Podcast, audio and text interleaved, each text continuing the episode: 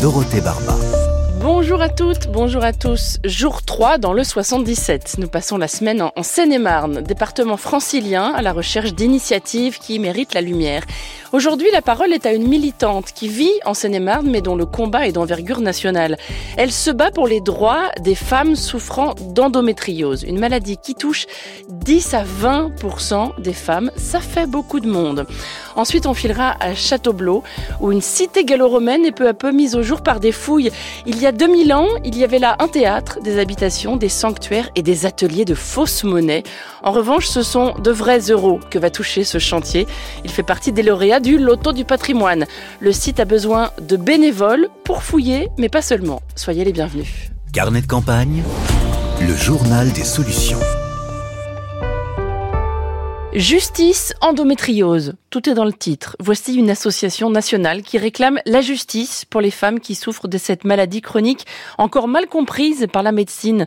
L'endométriose, qui cause des douleurs parfois très fortes, touche entre 10 et 20% des femmes. Ces douleurs commencent aux premières règles et peuvent durer jusqu'à la ménopause. Bonjour Barbara Mvogo. Bonjour. Bienvenue dans les carnets. C'est vous qui avez créé Justice Endométriose. Vous habitez à Moréloin et Orvanne dans le 77. Vous souffrez vous-même d'endométriose et vous êtes juriste de formation. Alors est-ce que l'ambition c'est de pousser les malades à, à penser à leurs droits finalement, Barbara? Exactement, c'est l'ambition, un des objectifs de, de l'association, de pouvoir informer les malades sur leurs droits pour qu'elles puissent euh, en prendre conscience et les faire appliquer, que ce soit dans le domaine de la santé, puisqu'on traite d'une pathologie chronique, dans le domaine du travail, dans le domaine de la reconnaissance de la pathologie, du handicap que cela peut entraîner. Vous parlez de handicap. Pour vous, l'endométriose est un handicap? Oui, ça fait partie de ce qu'on appelle les handicaps invisibles, donc qui ne se voient pas a priori euh, sur la personne à première vue, mais euh, c'est une pathologie invalidante qui, selon nous et selon les femmes malades, voilà, a des impacts forts, peut avoir des impacts forts dans la vie quotidienne, dans la vie au travail. En ce sens, mm. c'est considéré comme un handicap. L'un de vos combats associatifs, c'est la prise en charge des arrêts maladie. Les jours de carence devraient être euh, supprimés pour les femmes atteinte d'endométriose, c'est ce que vous demandez? Oui, au travers de ce qu'on appelle l'ALD 30. Donc, c'est une prise en charge spécifique par l'assurance maladie des frais de santé et des jours de carence euh, lors des arrêts maladie qui, malheureusement, peuvent être euh, nombreux et assez répétés au cours de l'année et entraîner des pertes de salaire importantes pour les mmh. malades. Pourquoi les jours de carence sont-ils un problème en particulier pour les femmes qui souffrent euh, d'endométriose? Alors, c'est une pathologie qui va se manifester par des douleurs et de la fatigue chronique, notamment, et tout un tas de symptômes, que ce soit au moment des règles ou en dehors des règles. Et il y a des moments où on est juste plié en deux et on peut pas sortir de chez soi pour aller travailler. Donc, ça peut être un jour, deux jours, trois jours. Donc, il y a des arrêts euh, maladie répétés. Et, ben, les jours de carence, c'est des jours où on n'est pas payé ni par l'employeur ni par la sécurité mmh. sociale. Donc, c'est des jours complètement euh, sans salaire. Votre association Justice Endométriose a eu l'idée d'une carte à distribuer à vos adhérentes. En quoi consiste cette carte? Alors, c'est une carte urgence toilette qui permet justement aux personnes, aux femmes qui en ont besoin, euh, de pouvoir accéder de façon prioritaire, de façon facilitée à des toilettes dans l'espace public ou des lieux recevant du public, bars, restaurants, lieux touristiques, puisque dans l'endométriose, on peut avoir des problèmes d'hémorragie, des problèmes de troubles digestifs et urinaires, où on n'a pas la capacité de se retenir. Donc il faut vraiment un accès aux toilettes là, maintenant, tout de suite. Et donc on a eu l'idée de créer cette carte pour faciliter le quotidien des mmh. malades. Elle n'a pas de valeur légale, hein, cette carte non, c'est une carte euh, associative, comme il en existe d'autres pour d'autres pathologies créées par des associations, des laboratoires pharmaceutiques. Voilà, ça permet de passer devant tout le monde, hein, pour le dire simplement, et accéder aux toilettes dans les lieux publics. Est-ce que les, professionnels, je pense notamment aux restaurants et aux bars, euh, l'acceptent? Oui, pour l'instant, on n'a que des retours positifs euh, sur une centaine de cartes vendues en trois mois. On n'a eu aucun retour négatif quant à l'utilisation. Mmh. Donc, les professionnels sont dans la bienveillance face à cette carte. Vous appartenez à un réseau d'associations de malades, Barbara. Vous avez récemment été entendue par des élus, je crois. Oui, tout à fait. Au sujet du congé menstruel et euh, de la prise en charge euh, par l'assurance maladie, une meilleure prise en charge par l'assurance maladie de l'endométriose. Ça s'est plutôt bien passé, on est plutôt bien reçu, donc on attend maintenant que les propositions de loi sur lesquelles on a été auditionné soient examinées par l'Assemblée et le Sénat et validées par le gouvernement. Barbara, ça fait dix ans que vous militez sur ce sujet, je crois. Est-ce que vous avez vu évoluer les mentalités sur l'endométriose? La prise de conscience a-t-elle commencé, d'après vous? Oui, il y a une prise de conscience qui a commencé, une sensibilisation qui évolue depuis, euh, bah, depuis maintenant dix ans. Maintenant, euh, à peu près toute la population, une grande partie connaît le mot endométriose. Ce qui nous reste à faire, c'est de faire comprendre que ce n'est pas juste une pathologie pendant les règles, c'est pas une maladie de chochotte, c'est vraiment un handicap et quelque chose euh, qui est très impactant dans la vie des femmes. Est-ce que vous avez un exemple à nous donner d'une adhérente ou, ou peut-être un exemple personnel qui montre l'injustice dont sont victimes euh, les femmes qui souffrent de cette maladie on a énormément de retours sur les discriminations au travail. Mhm. Donc du fait de ces arrêts répétés, du fait qu'on même si on vient travailler, on n'est pas forcément très en forme, très productive. Et ben au bout d'un moment, ça commence même à se voir et il y a beaucoup de réflexions qui vont parfois jusqu'au harcèlement de la part d'autres membres de l'équipe ou de la hiérarchie et ça peut entraîner des situations de bah, mise au placard, euh, perte de promotion, licenciement. Donc ça, c'est des questions qu'on a énormément. Vous avez connu de telles situations à titre personnel? Ça m'est arrivé effectivement aussi à titre personnel. Je ne suis pas arrivée à créer cette association pour, euh, pour rien. J'ai eu un parcours assez chaotique au niveau médical et professionnel. Vous devez vous dire souvent, j'imagine, que si une maladie chronique touchait 10 à 20% des hommes et causait de telles douleurs, un traitement existerait depuis longtemps. Ah oui, je suis tout à fait d'accord avec vous. Mm. Elle est rentrée au programme des facultés de médecine en 2020 seulement, alors que c'est une pathologie qui est connue à minima depuis 1860. Donc avant 2020, on ne parlait pas du tout d'endométriose pendant les études de médecine Non. C'est une série d'injustices effectivement qui, qui, se cumulent. Donc euh, notre association ou d'autres associations qui existent militent pour ça, pour la formation des médecins, pour améliorer la prise en charge médicale association Justice Endométriose. Et je précise que l'adhésion à votre association est gratuite. Toutes les infos sont sur votre site. On a mis un lien à la page des carnets de campagne franceinter.fr. Merci beaucoup Barbara Mvogo. Merci à vous. Bonne journée et bon courage. Merci, au revoir. France Inter. Carnet de campagne. Notre escapade en Seine-et-Marne est aussi un voyage dans le temps. Je vous emmène au premier siècle après Jésus-Christ dans un théâtre gallo-romain, une cité antique qui peu à peu se dévoile grâce à un chantier porté par des bénévoles.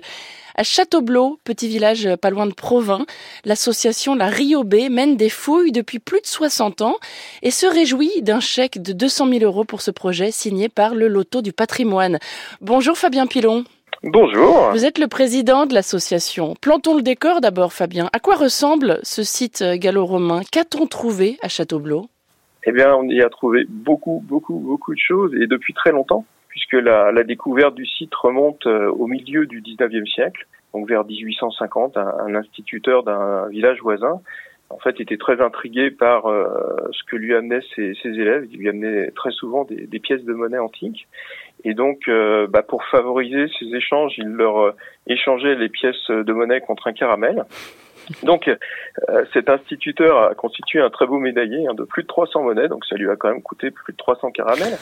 Mais en tout cas, ça l'a incité à, à réaliser en fait des, recherches à Châteaublot, à, à, les premières fouilles même, et ce entre à peu près 1850 et 1870. Et le petit-fils de, de cet instituteur, donc Jacques Porte-Burin, a retrouvé les, euh, les archives de son aïeul, le médaillé, et quelques objets. À partir de là, en fait, les, les fouilles se sont développées.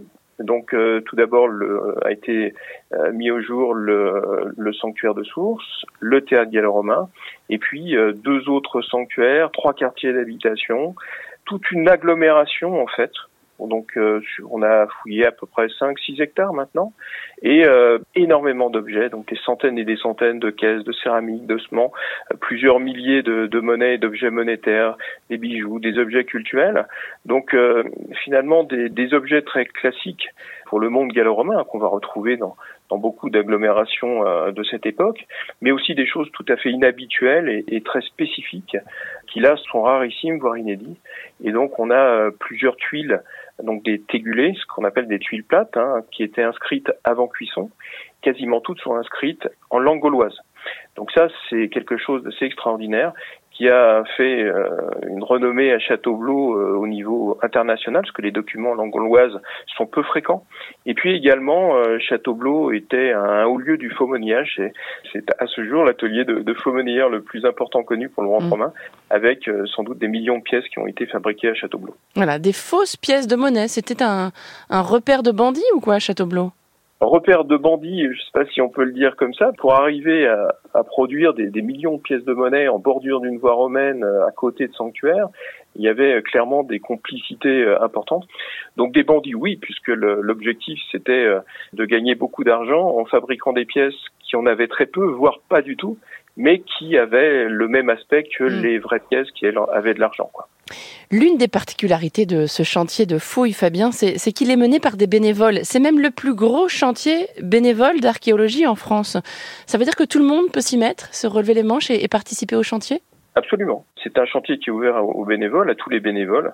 On n'a pas d'élitisme particulier, c'est-à-dire on ne va pas choisir que des étudiants, par exemple, ou que des étudiants qui ont déjà deux, trois années de fouilles euh, derrière eux.